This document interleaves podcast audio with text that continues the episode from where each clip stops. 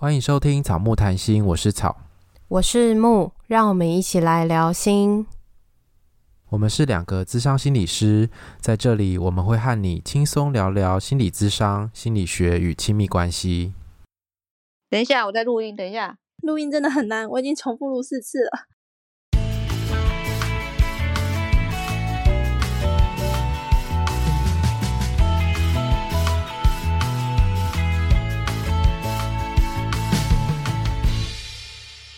本集音乐由 OU Music 提供。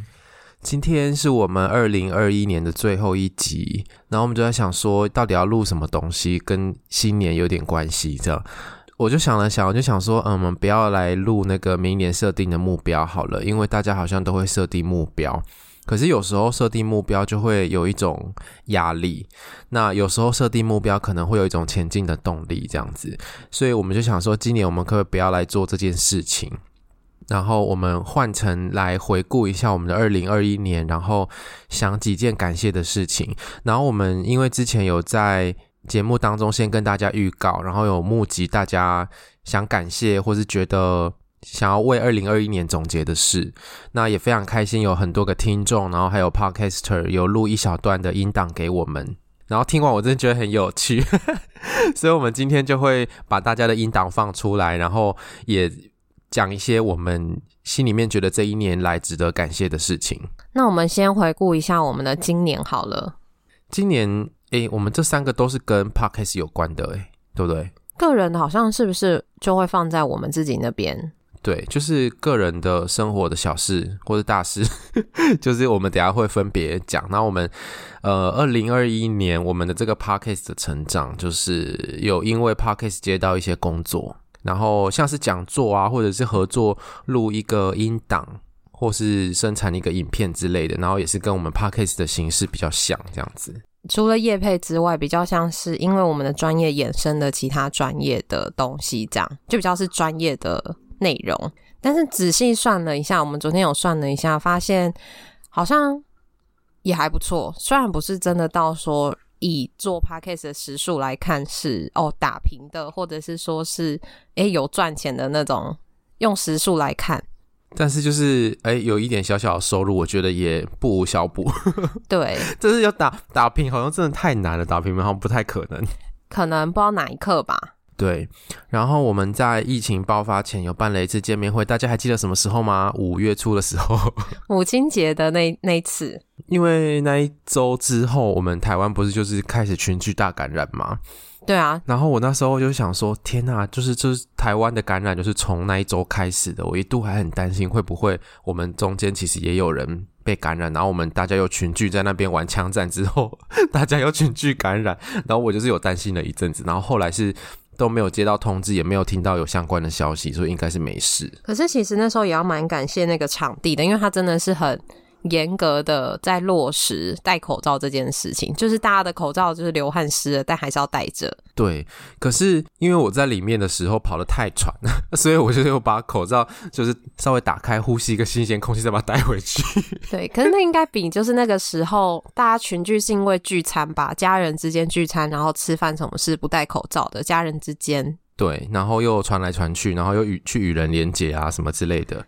然后在二零二一年的时候，我们停更了一次，在前阵子就就这么一次诶，我们从开播到现在就停更了一次。我觉得这个好像是一个小小的创举的感觉，被我们这样讲起来，没有，因为会很像是我们真的。好像真的觉得说可以休息一下的感觉，不然我们好像都会很努力的要去更新。就算听众有私讯给我们说你们可以休息没有关系，我们可以听旧的，可是我们好像不知道怎么，就还是会觉得可以试试看能不能把那个节目弄出来。然后这我就想到那个。因为我都有在看漫画，然后有一个漫画就是画得很精致，然后它上面就会写说，呃，因为作者为了品质的考量，他发五篇之后会休刊一次。哦，哎，那我们是不是也应该顾一下品质？可是如果我们休息，然后品质又没有，那怎么办？应该我们现到现在品质应该还可以吧？但不知道大家的认为的品质是什么？是内容吗？知识量吗？还是说是什么东西？我觉得我们的音质应该可以了吧，然后剪辑应该也还可以，所以应该是内容，我觉得啦。嗯，如果我们要更好的话，应该是内容可以做得更好。没有，那我觉得就像恋爱信箱回到每个月里面，就不要再多做出来，这样应该就就可以了。就回到一开始，就恋爱信箱是在本来礼拜二，然后现在把它塞回去。对对对，如果到礼拜五的话，就会变成一个月有六集。对，一个月有六集，超可怕的。对，我们就一个月还是四集就好了。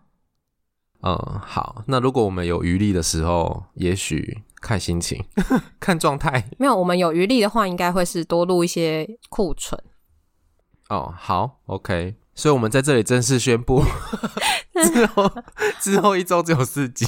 怎么一周四集，一个月四集啊？对啊，一个月是我想想死了我。你是想要那个自己 我不要不要碎念，然后分享你每天的事情上传吗？我自己长嘴，我没有要一个礼拜四集，说溜嘴了。你自己心里是不是想要一个礼拜一个一天四集？我觉得我们现在录音的时间太早了，所以。我现在脑袋还有点没开机，夸张。好，那接下来我们其实有列了一些我们两个共同想要感谢的事情。第一个是我们因为某一个工作，然后。应该说，有一个听众之前有介绍那个业配给我们，所以其实我们都是有在联系的，然后也知道他是做行销相关的工作。那我们接到了一个工作之后，需要有一些协助，可能关于合约啊，关于一些其他东西，我们找他合作的时候，他就是非常二话不说就答应了，就是帮我们跟我们讲一下稍微哪些东西要注意之后就答应了，也没有跟我们说他帮我们要跟我们收多少钱，然后后续他。实际上也帮助了我们很多东西，因为像是要打合约这种东西，就是我们比较不擅长的领域。因为我们就是创作者或心理师，其实比较少会有就是接触到著作权法的相关的法律知识这样子。然后要写合约就会很辛苦，要从再从头找资料。然后你找完之后，要把它变成适合我们双方的文字的合约，其实也有有难度。所以真的很感谢这个合作的伙伴。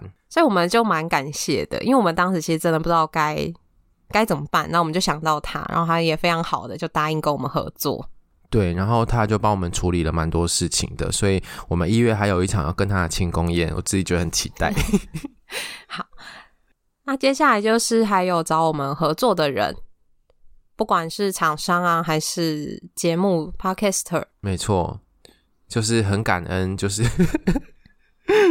好像我觉得好像有一种努力有被看见的感觉，就是人家愿意来找我们合作，不管是业配的，还是说找我们一起录节目。希望明年呢，就是还是会有更多厂商跟大家有合作机会，这样子，不管是厂商或是 Podcaster，都其实就是很多的，呃，不是很多啦，就是如果有合作的话，我们其实都蛮开心的这样。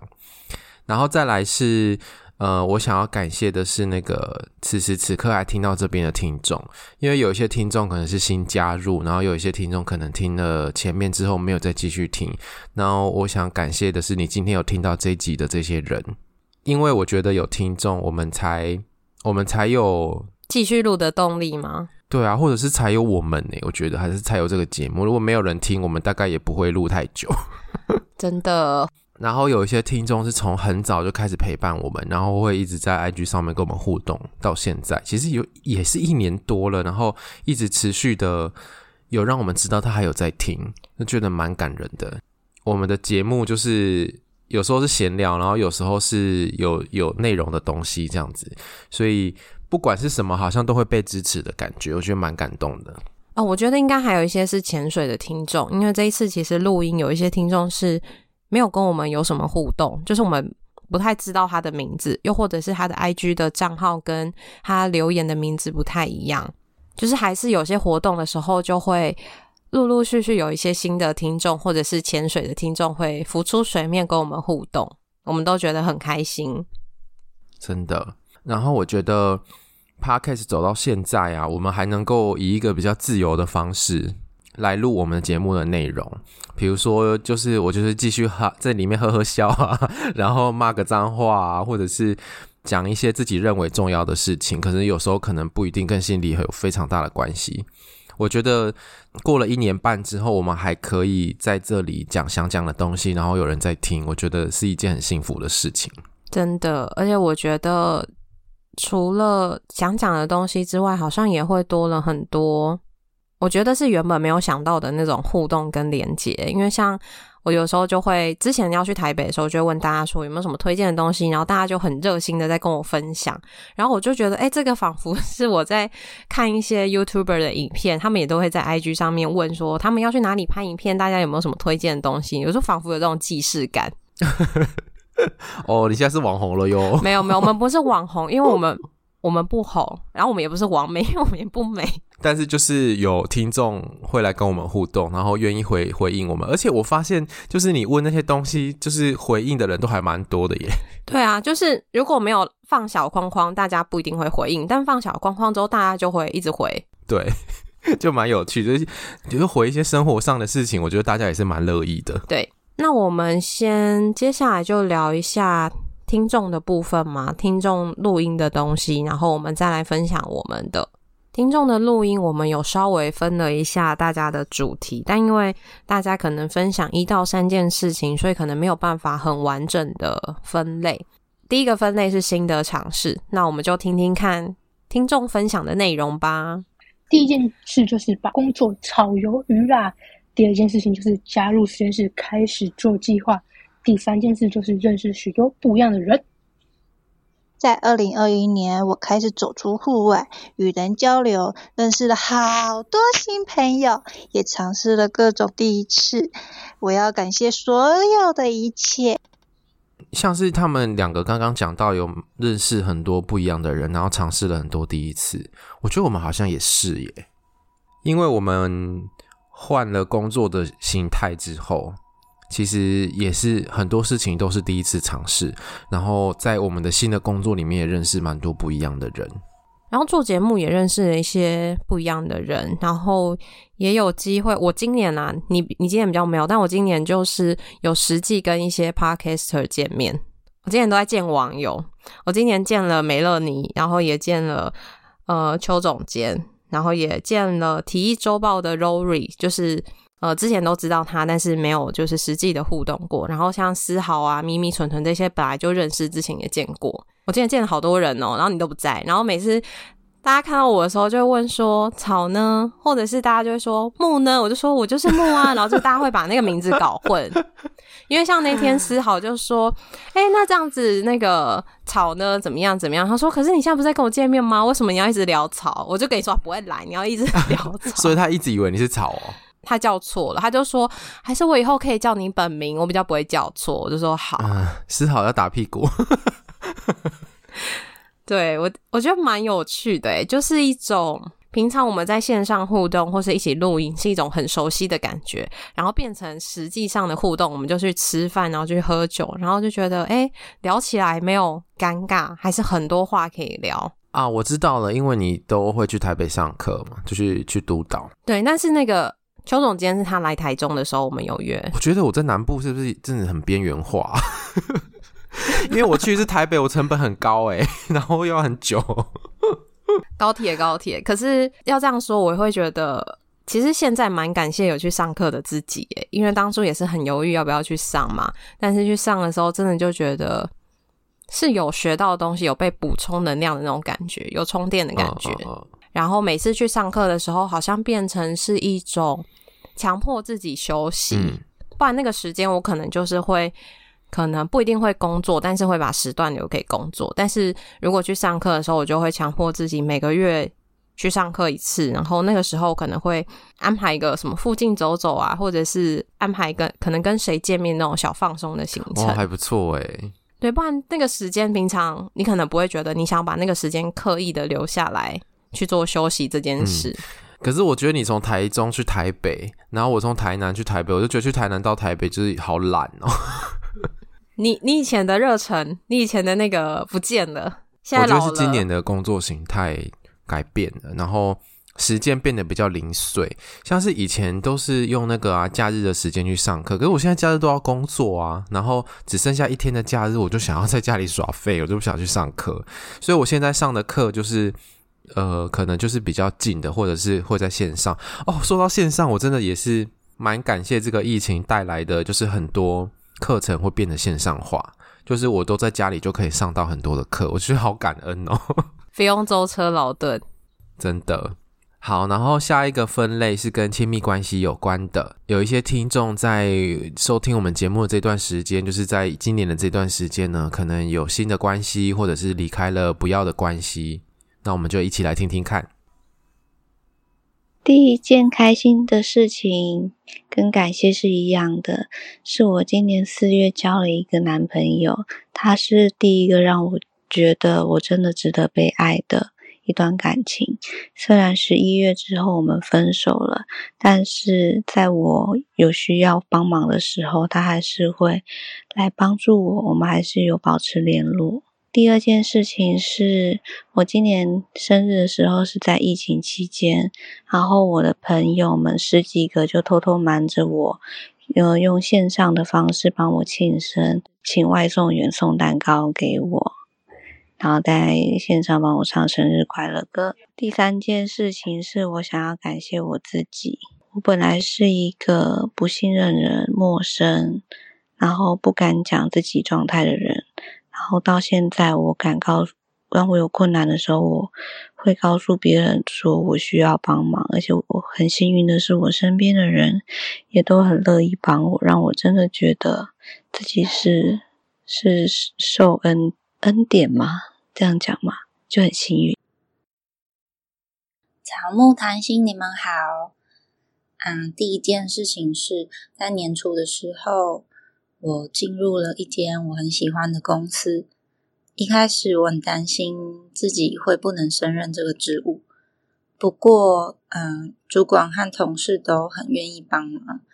在就职即将满一年的这个时候，有明显的感觉到自己的成长，然后也越来越上轨道的感觉。那第二件事情是很开心，就是我认识了一个我很喜欢的男生。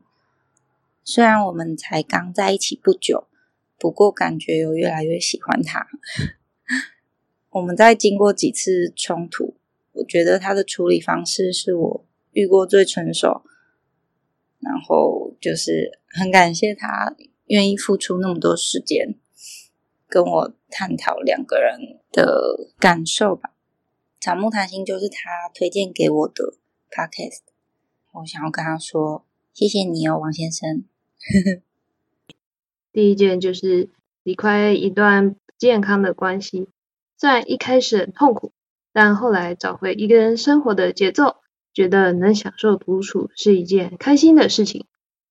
第二个是因为疫情好转的关系，十一月的时候可以参加亲戚的婚礼，婚礼就是一个令人感动又充满希望的场合。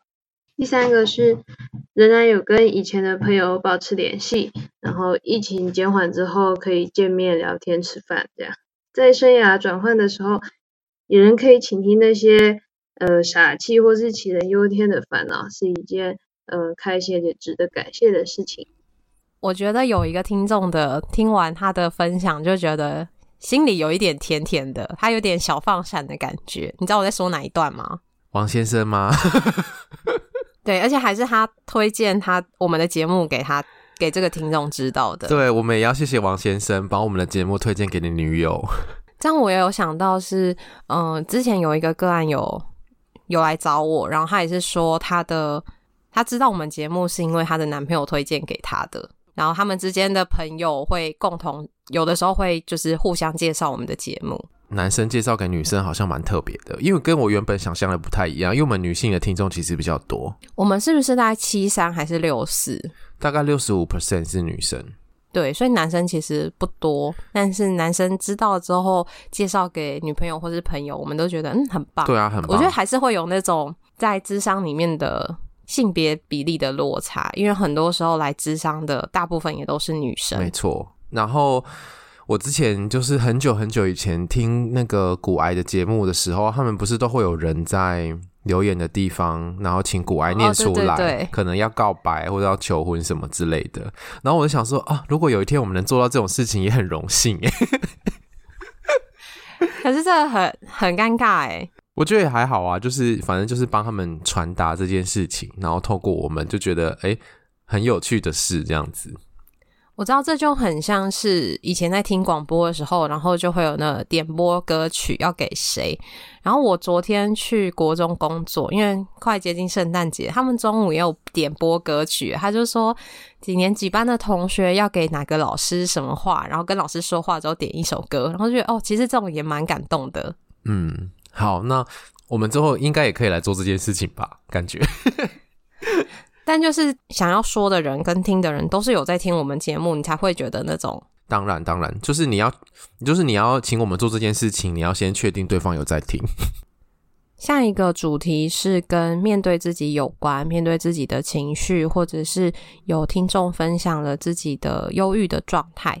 在我们收听听众的录音之前，有两个听众是他们没有没有录音，然后我们是分享一下他们写给我们的文字。有一个听众说，二零二一年最感谢的事情是自己有鼓起勇气去咨商，慢慢的更了解、更接纳自己，面对真实的自己是一件很难的事。也谢谢自己有勇气踏上咨商这条路。另外一个听众是家方，他说感谢今年又平和的跟忧郁症度过，自己还活着。感谢今年遇到了喜欢的人，也谢谢他好像也喜欢我，虽然他们两个还没有在一起。感谢今年的自己又创作了许多自己喜欢的作品。还有一个听众是他要感谢他的同事发现了他的异状，鼓励他去看身心科。后来他去看了身心科之后，医生诊断他是忧郁症，才开始真的药物治疗和心理治疗。同时，他也选择了一个吉他，圆了自己一个梦想。然后目前学的还不错。那我们接下来也听听其他听众的声音。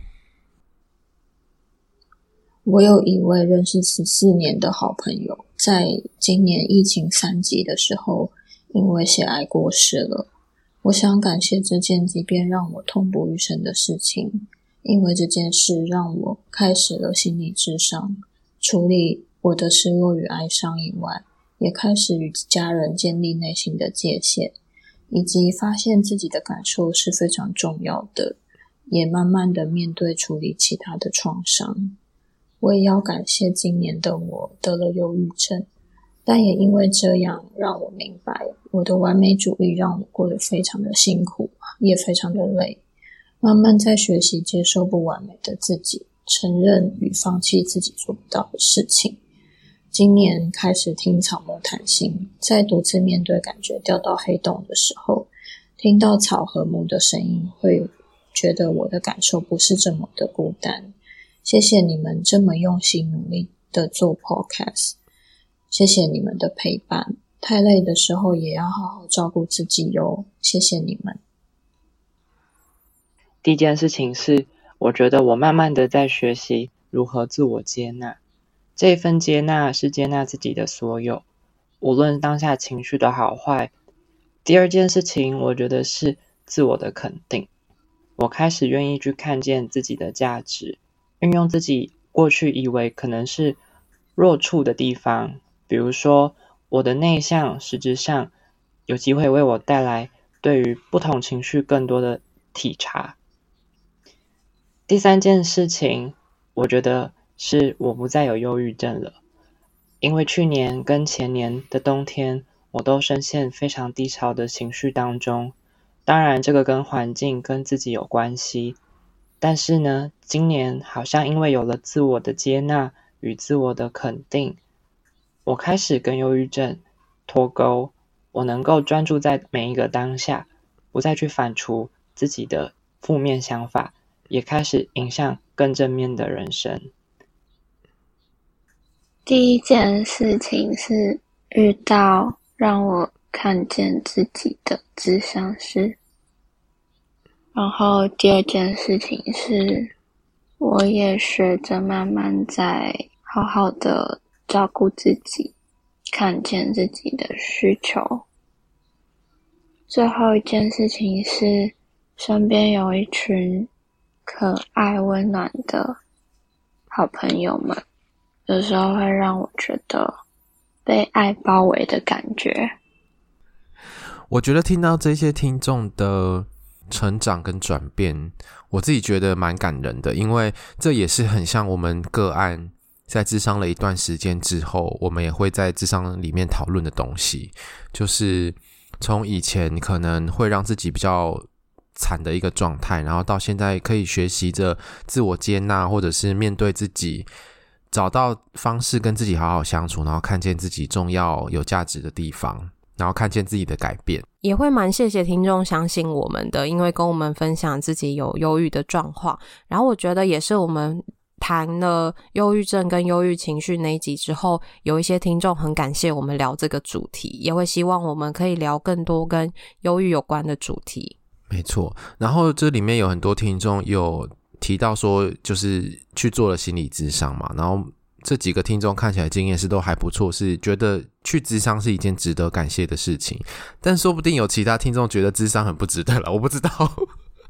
我觉得也也有可能，所以对有些人来说可能会觉得不值得，又或者是我觉得就是大家自己的优先顺序吧。就像那个马斯洛的需求金字塔，你自己想把什么东西摆在前面。有些人不是没有钱，而是他没有想要去认识自己跟探索自己。他觉得这些东西或许不是那么的重要。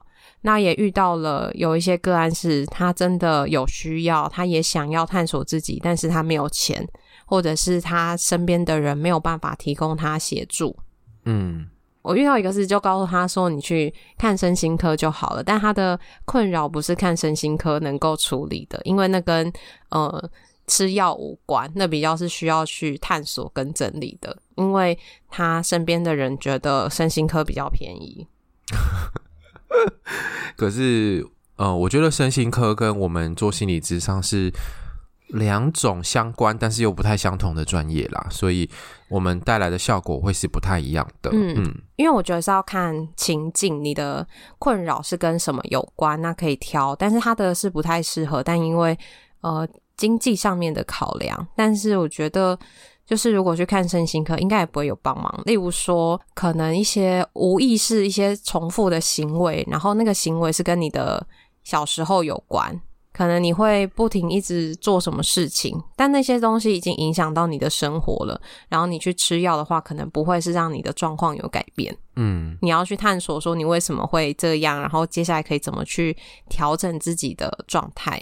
对，就是这个吃药没有办法自动的就帮你调整你的行为模式，是有困难的。吃药没有办法让你脑袋自动产生一个新的技能或者新的阴影策略，这个是需要透过智商来讨论的。对，然后甚至去练习，失败了再回来讨论的这个过程，这个部分我也想让大家知道的事情是。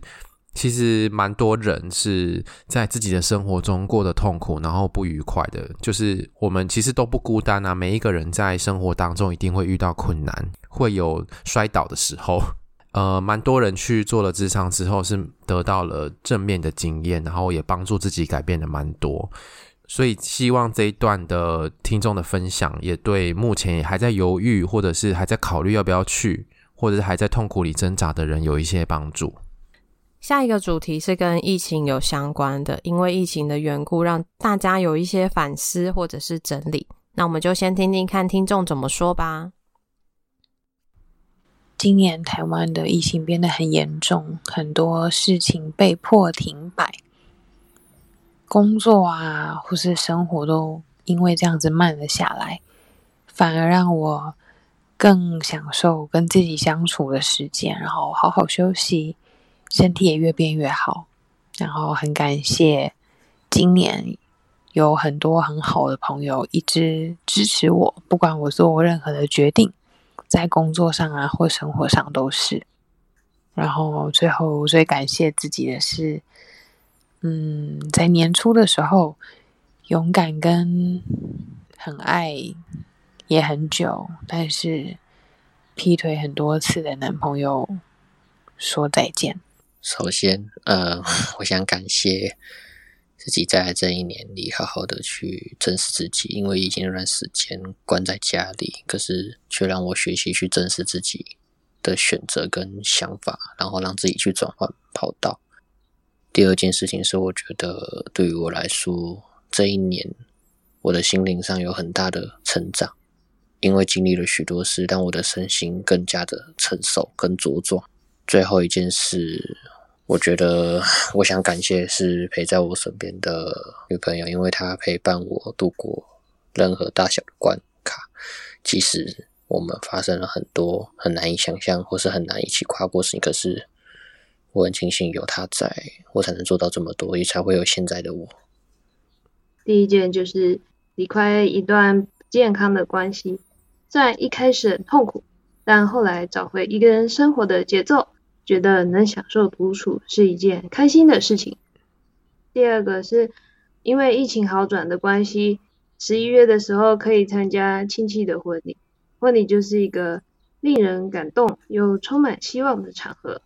第三个是仍然有跟以前的朋友保持联系，然后疫情减缓之后可以见面聊天吃饭，这样在生涯转换的时候，有人可以倾听那些。呃，傻气或是杞人忧天的烦恼，是一件呃开心也值得感谢的事情。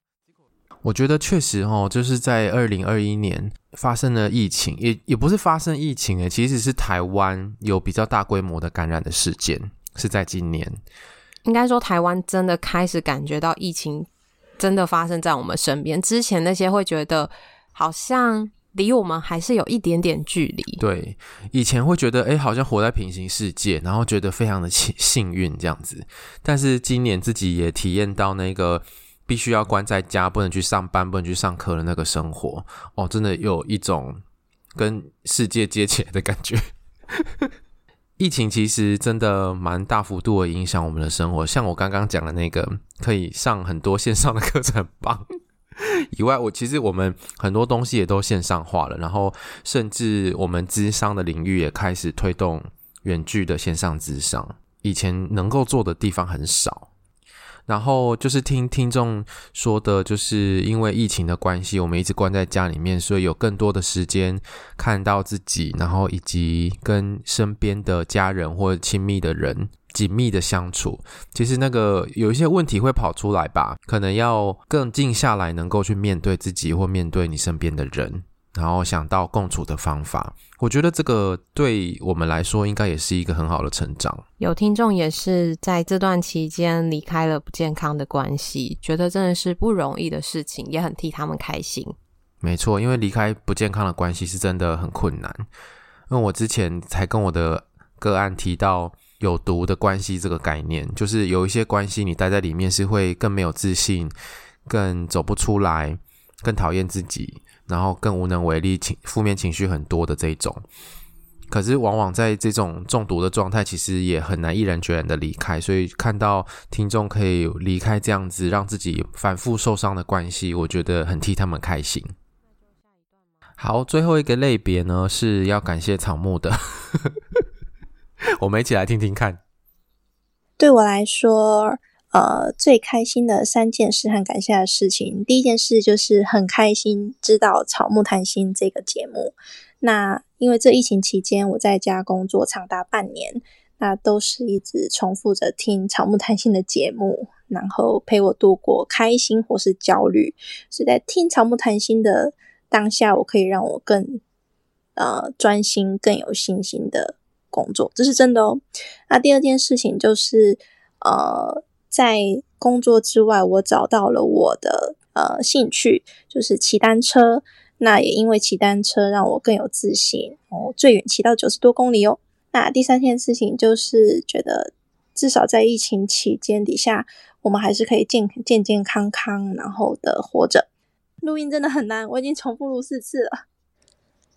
谢谢越来越勇敢的自己，虽然害怕，还是一直挑战自我。谢谢草木树洞陪我度过各种开心难过的时候，尤其是在去年冬至，我们家的狗突然离开的时候。谢谢你们听我说了很多很多，认识你们是一件很幸运的事。谢谢我的心理师，因为有你的陪伴，让我更靠近真实的自己。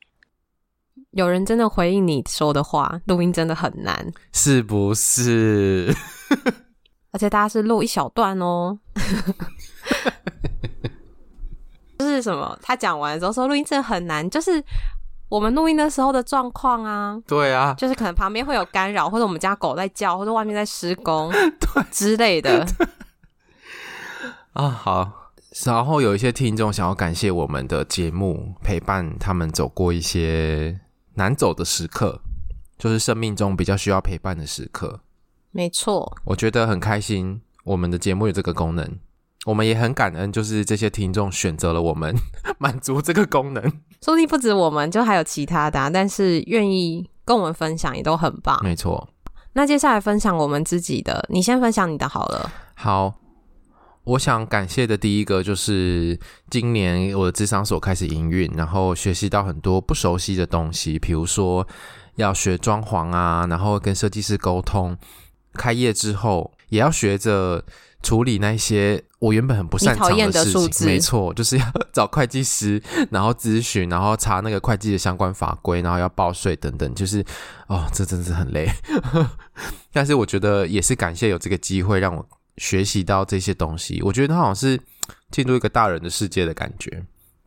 然后，我觉得开了智商所之后，就是跟伴侣、跟家庭工作的机会增加很多，我觉得非常开心。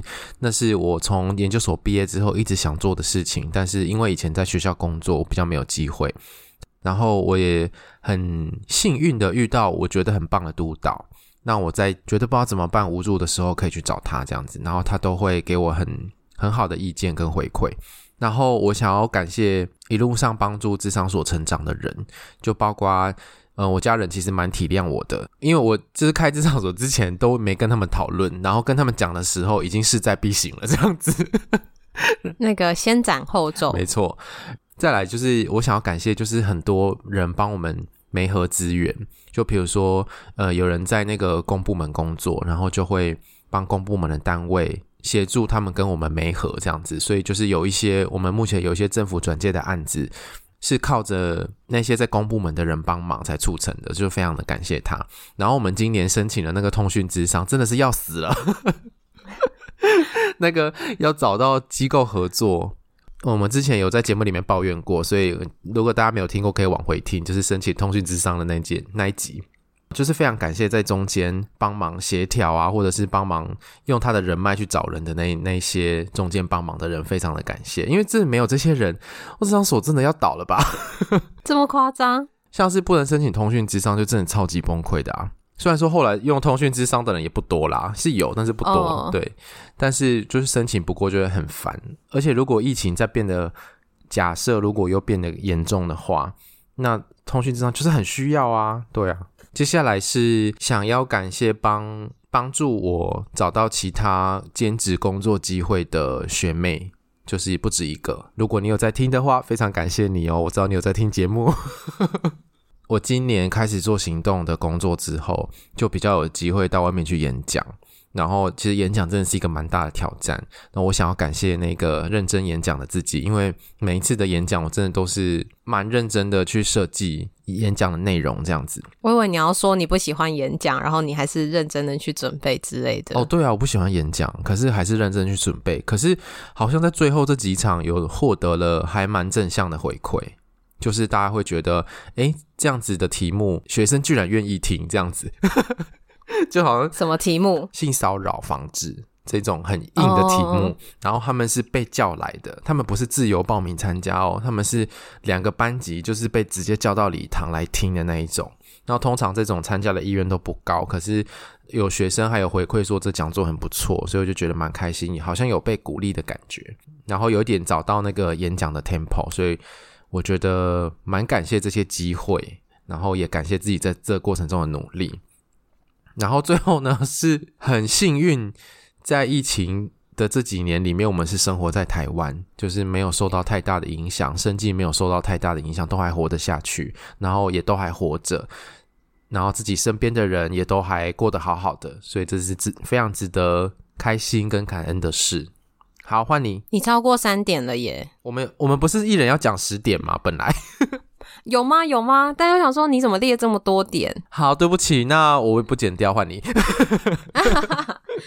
是觉得说太多要感谢了。对，我的是我第一个是感谢踏出舒适圈、接受挑战的自己。就是我其实是一个今年的这个离职的决定是我没有想过在这个年纪或是这个阶段我会做的决定，然后也不是我真的有一直去认真规划或者是去思考的工作形态，但是因为机会来了，所以我就接受了这个机会。就是我本来没有特别觉得什么，但是后来我发现，其实我真的蛮幸运的，就是我离开之后，其实过得很好。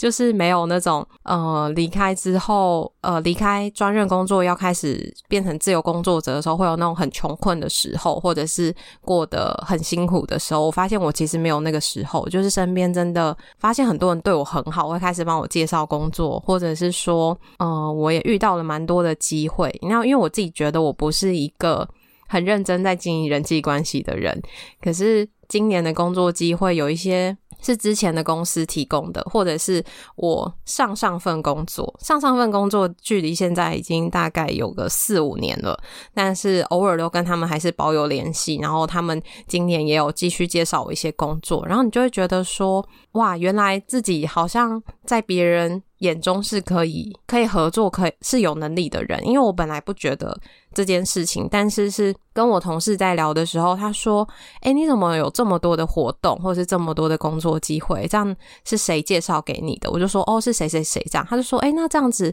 你人缘很好，诶，就是大家已经隔了这么久，还会帮你介绍。”然后我就突然发现，对耶，但我平常没有觉得自己的。人际是可以被说是好的。我只想说，会不会以前也比较没机会？就是如果你在专任工作的时候，要找你比较困难。有可能。然后，因为我现在还有去上上个工作，就是我第一个工作，因为那时候有去演讲，然后现在是去带团体。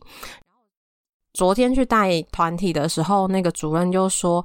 哎，我跟你说，你上次演讲完之后，我发现老师跟学生的状态有一些改变。因为上次是要讲一些，可能是希望老师可以体谅学生有一些限制的地方，不要是就是跟学生有太多的冲突，是从接纳的角度出发。他觉得说看到的冲突跟传到他们这边是有争吵的。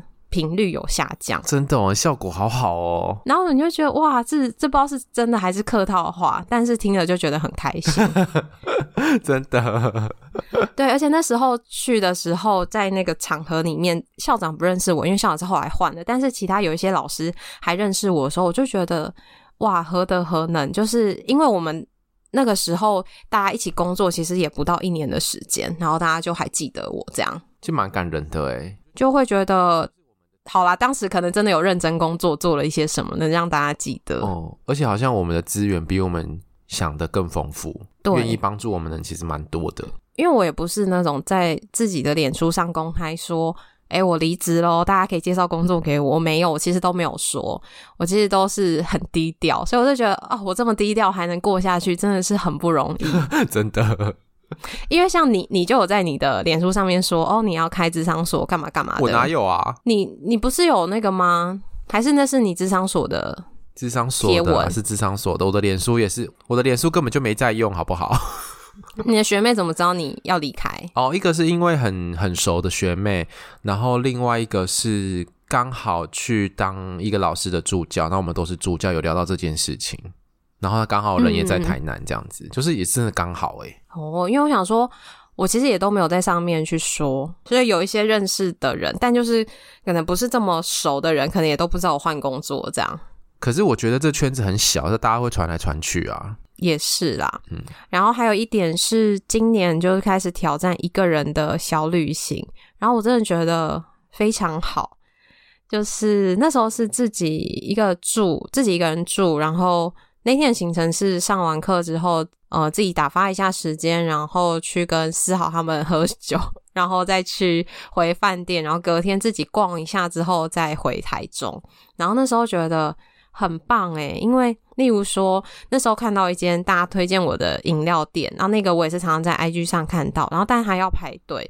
但是如果是这个时候跟别人一起的时候，可能就没有办法喝，因为别人可能不想排队。但那时候我就自己在那边排了二十几分钟，然后就觉得哦，如果是只有自己就可以排队，然后呃，就算不好喝也不用有压力，然后排了这么久，就觉得很棒。然后前几天我自己一个人去吃了肉多多，因为我很喜欢吃火锅，可是我可能我男朋友就没有很喜欢吃火锅，所以我都觉得要他陪我去好像很为难他。但是我那时候自己去吃，然后就觉得好自在哦，就是自己想吃什么就吃什么，然后也不用去就是想吃，然后又要考虑考虑别人，然后在那边吃的时候就呃划着 IG 或者是哦、呃、有听众传讯息就好一回一下，或者是呃就认真吃发个呆，然后就觉得嗯好像也很不错诶，真的，我觉得开启了另外一个。世界就是有一种哦，真的自己想干嘛就可以干嘛的感觉。真的，因为我现在从那个学校兼职回要回家之前，我也都会去外面吃饭，然后就觉得好棒哦，就是想吃什么就吃什么。然后我有时候自己一个人也会去吃，比如说去吃那种烧肉冻饭，就是会有一点点觉得要慰劳自己的心情，但是自己去吃我都觉得好棒。真的，就是你不用去问别人想吃什么的那种感觉。其实我觉得就是在想这个题目，在写脚本的时候，我就自自己认真的在思考我自己过去这一年要感谢的事情。我真的觉得会有一种情绪涌现呢，就是当你。在想，然后再仔细的看你的行事历，每一个月到底都做了些什么事情的时候，我也有，我有回去看行事历。对啊，然后我就觉得边看，然后边在寻找，就是会觉得有一种很感动跟很庆幸的感觉。原来我拥有了这么多，然后就会觉得哦，原来我生命中发生了这么多好事，遇到了很多好人。可是你如果没有去想的话，其实也不会有这么多的感觉。你就会觉得啊，一年又过了，然后就觉得一种惆怅吧，是惆怅哦，就是老一岁。因为我觉得每年这样在过，在年底的时候，如果你没有认真去想说你今年得到了什么，我觉得有的时候会是一种失落，诶，就觉得好像一年过了，好像又没有干嘛。可是如果你真的认真去想，其实这一年真的也做了很多事情，真的，自己也经历过很多困难、很多挫折，自己其实是有成长的，没错。但这些东西如果没有真的。强迫自己去整理的话，你可能不会是第一时间想到的。真的，所以我就觉得我非常喜欢今天的这个整理，然后我觉得对对我自己也有蛮多的帮助。然后明年想要做更多自己更想做的事情，我是觉得哦，好，我现在人生活到这个阶段，我觉得可以死诶、欸，夸张夸张，就是我觉得没有遗憾呐，就是我不会觉得啊，什么事还没做，然后。我不能死这样子，你死了贷款怎么办？啊，就就那个啊，就继承给别人继承，给爸妈继承，他们可以抛弃，因为你也没有财产。好啦，那我们今天分享的就差不多到这边，也鼓励大家正在听、正在收听这期节目的你，也许也可以回去想想看，你身边有没有什么值得感谢，或者是你想要做总结的一些事情。好，如果你喜欢我们今天的节目的话，请记得到 Apple Podcast 给我们留言跟五颗星，也欢迎来追踪我们的 IG 跟 FB 粉砖，我们都会在上面跟大家互动。IG 记得要看现实动态哦，我们都会在现实动态上面有很多的生活上的分享或者跟大家的互动。个人档案可以点选连接找到抖内的方式，欢迎大家施肥让草木茁壮，可以发给我们压岁钱，像去年有听众发给我们压岁钱一样。对，好，大家好，我是 BB，我是 Emma，我是鱼。我是属于，我是李宁，祝大家新年快乐！草木谈心，我们明年见喽，拜拜，拜拜。